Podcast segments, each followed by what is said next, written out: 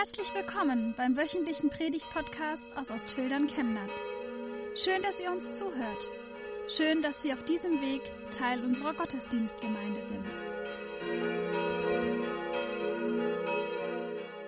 Ja, liebe Gemeinde, jetzt frage ich euch, frage ich Sie, wer hat schon mal so ein richtiges Opfer selber gebracht? Ein Opfer, das wehtut, Irgendwas, was man sich so richtig vom Herzen reißen musste. Es gibt zum Beispiel Opfer an Zeit. Da hat man irgendwann mal leichtfertig zugesagt für irgendein Ehrenamt, für ein Pöstchen. Und plötzlich kostet es so viel Zeit, dass man es fast bereut hat. Ein richtiges Zeitopfer.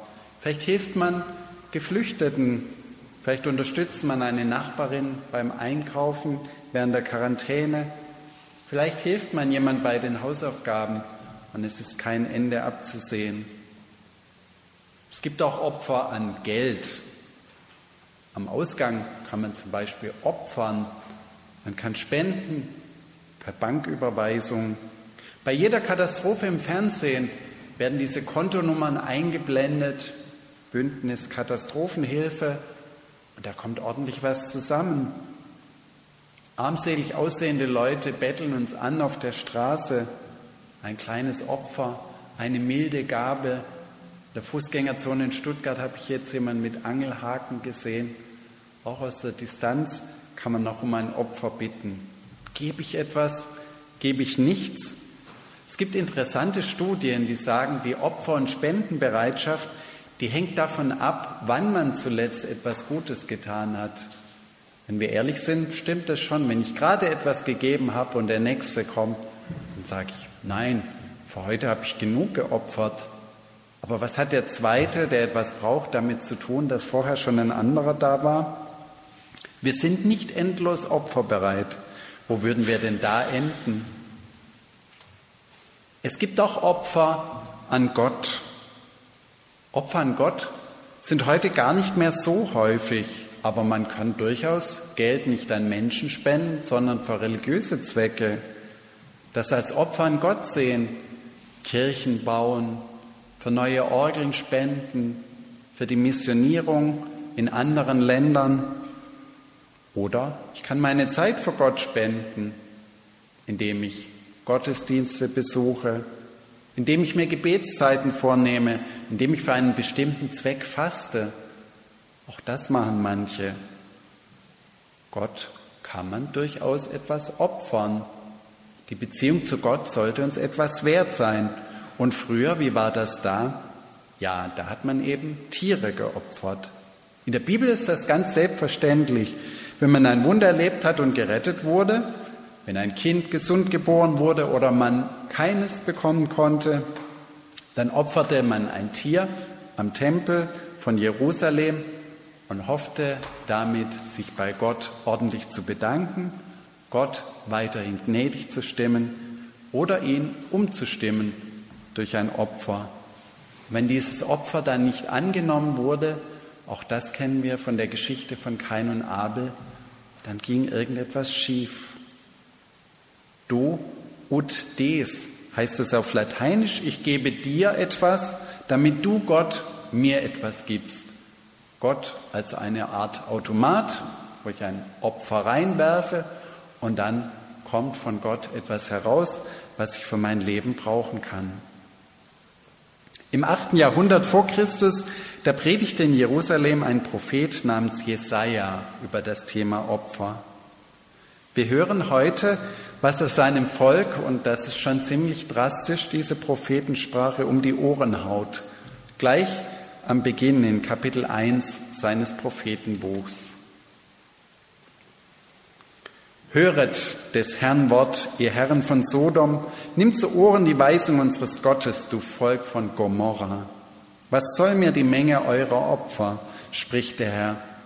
Ich bin satt der Brandopfer von Widdern und des Fettes von Mastkälbern und habe keinen Gefallen am Blut der Stiere, der Lämmer und Böcke. Wenn er kommt, zu erscheinen vor meinem Angesicht, wer fordert denn von euch, dass ihr meine Vorhöfe zertretet? Bringt nicht mehr da so vergebliche Speisopfer. Das Räucherwerk ist mir ein Gräuel. Neumond und Sabbat, den Ruf zur Versammlung, Frevel und Festversammlung, ich mag es nicht. Meine Seele ist Feind euren Neumonden und Jahresfesten. Sie sind mir eine Last. Ich bin's müde, sie zu ertragen. Und wenn ihr auch eure Hände ausbreitet, verberge ich doch meine Augen vor euch. Und wenn ihr auch viel betet, höre ich euch doch nicht. Denn eure Hände sind voll Blut. Wascht euch, reinigt euch, tut eure bösen Taten aus meinen Augen, lasst ab vom Bösen, lernt Gutes tun, trachtet nach Recht, helft den Unterdrückten, schafft den Weisen Recht, führt der Witwen Sache. So kommt denn und lasst uns miteinander rechten, spricht der Herr. Wenn eure Sünde auch blutrot ist, soll sie doch schneeweiß werden. Und wenn sie rot ist wie Purpur, soll sie doch wie Wolle werden.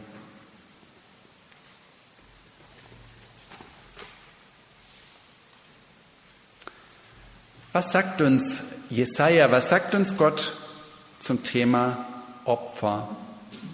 Das eine, und da haben die Konfis was festgestellt, was nicht gut ist. Gott will keine Menschenopfer. Wenn wir Menschen als Opfer bezeichnen, Menschen, die ungerecht behandelt werden, Waisen waren das damals, die keine Eltern haben, oder Witwen, Frauen sind bis heute sehr benachteiligt, dann ist das nicht richtig. Gott will keine Menschenopfer. Und oft genug produzieren wir die. Es gibt da diesen Sündenbockmechanismus. Immer wenn irgendwas nicht in Ordnung ist, dann versucht man einen Schuldigen zu finden. Wir haben gerade so eine Krise. Wen findet man nicht alles als Schuldigen? Die einen sagen, die Chinesen sind schuld. Hätten die aufgepasst? Bei den Einschränkungen sagen wir, die Politiker sind schuld. Die verlangen völlig unerfüllbare Dinge.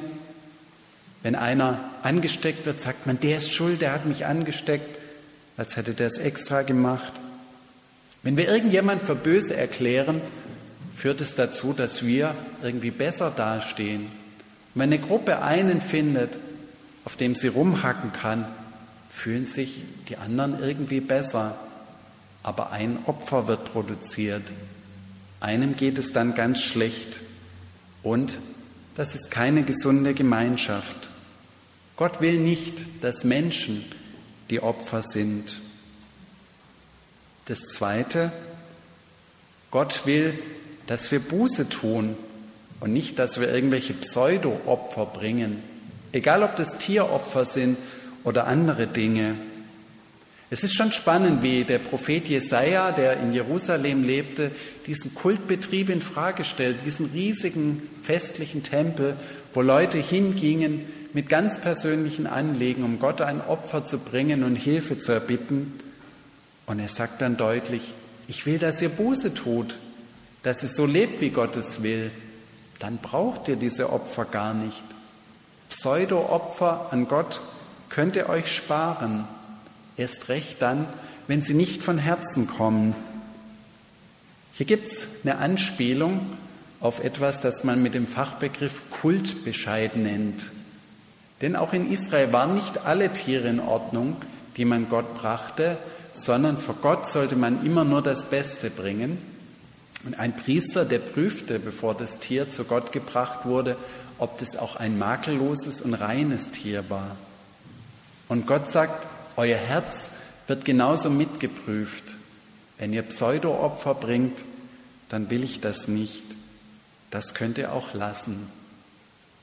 Das gilt genauso für die Opfer, die wir meinen, Gott zu bringen, für gute Werke, seien das Gottesdienstbesuche, Seien das fromme Taten, wo wir denken, die bringen uns Gott näher. Wenn wir die von falschem Herzen tun und uns nicht entsprechend verhalten, dann will Gott das nicht. Vor allem will Gott es nicht, weil er durch Jesus diesem Opferbetrieb mit Tieren ein für alle Mal ein Ende gemacht hat. Jesus hat seinen Sohn geopfert damit wir keine Opfer mehr bringen müssen für ihn. Er vergibt uns von sich aus, wenn wir uns vergeben lassen. Mit den Konfis haben wir übrigens einen schönen Film dazu geschaut. Ich hätte den heute fast gezeigt für alle, die jetzt online schauen oder wer es nachgucken will. In der Videobeschreibung von YouTube steht unten der Link drin. Sehr interessant, wie dieser Opferbetrieb durch Jesus überflüssig gemacht wurde. Noch ein dritter und letzter Punkt. Gott schenkt uns von sich aus die Vergebung ohne Opfer, wenn wir ihn darum bitten und wenn wir bereit sind, unser Leben zu ändern. In Vers 16 heißt es ja, wascht euch, reinigt euch, tut eure bösen Taten aus meinen Augen, lasst ab vom Bösen, lernt Gutes tun.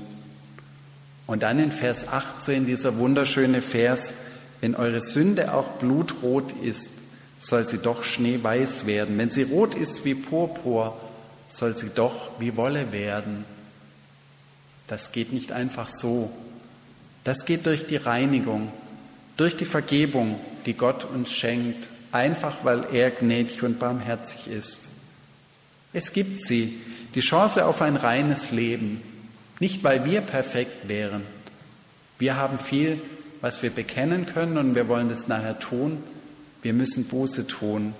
Aber die Chance auf ein reines Leben liegt bei Gott, weil er eine ansteckende Reinheit hat, weil er durch die Vergebung uns reinigt und zu neuen, innerlich reinen Menschen macht, sodass wir keine Opfer mehr bringen müssen und auch niemand anderes mehr zum Opfer machen müssen. Ist das nicht wunderbar? Amen.